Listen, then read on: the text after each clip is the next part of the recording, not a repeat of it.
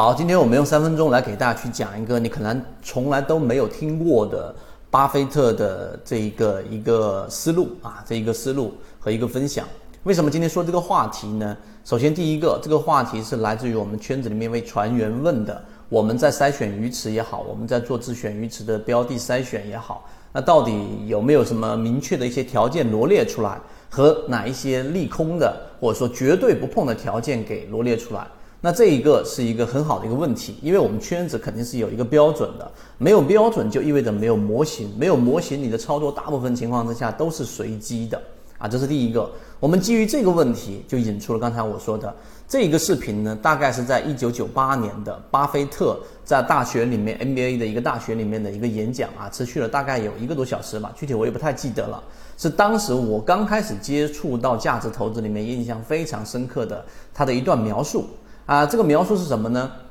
它的大致意思啊，大致意思就是我们来做一个思想游戏，或者说去做一个简单的游戏，在你的生活周遭，所有你能接触到的人，如果让你去选一个人啊，你可以去拥有他一辈子所有收益的百分之十，啊，你会选谁？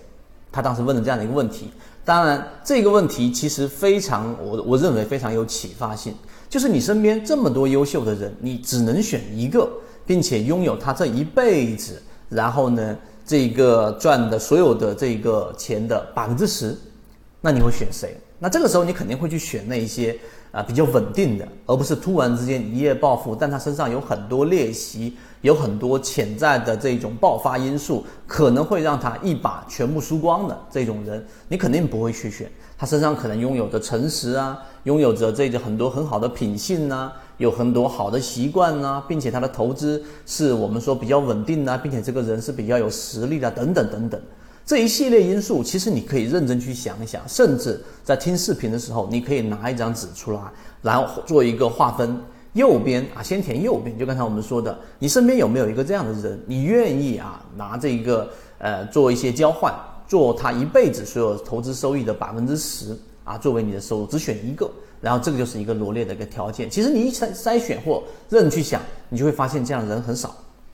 第二个，他的这个问题的第二个就是，那同样的，我再让你选一个人，你能做空他啊？做空大家应该自己知道，做空就是买跌嘛，对不对？你可以做空他。那在你的生活周遭里面，只选一个啊，做空，你会选择做谁？那当然，相反的，你一定会去找到那些有很多练习的，包括他的整个呃整个无论是收益还是情绪都不稳定的，例如说品性上有问题的等等啊。这个话题我就讲到这里面，可能这一个内容我至少在很长一段时间里面都没有见过任何人提过巴菲特在当时那个演讲里面的这么亮的一个亮点。毕竟它是一个一九九八年的视频，非常古老的视频当中所提到的。当时的巴菲特还非常的侃侃而谈啊，谈他的整个投资，也当时也说了他永远不碰这一个看不懂的公司，并且他的噩梦是航空股。结果过了几年之后，他还是投了。这说明任何人他都不是完人，但他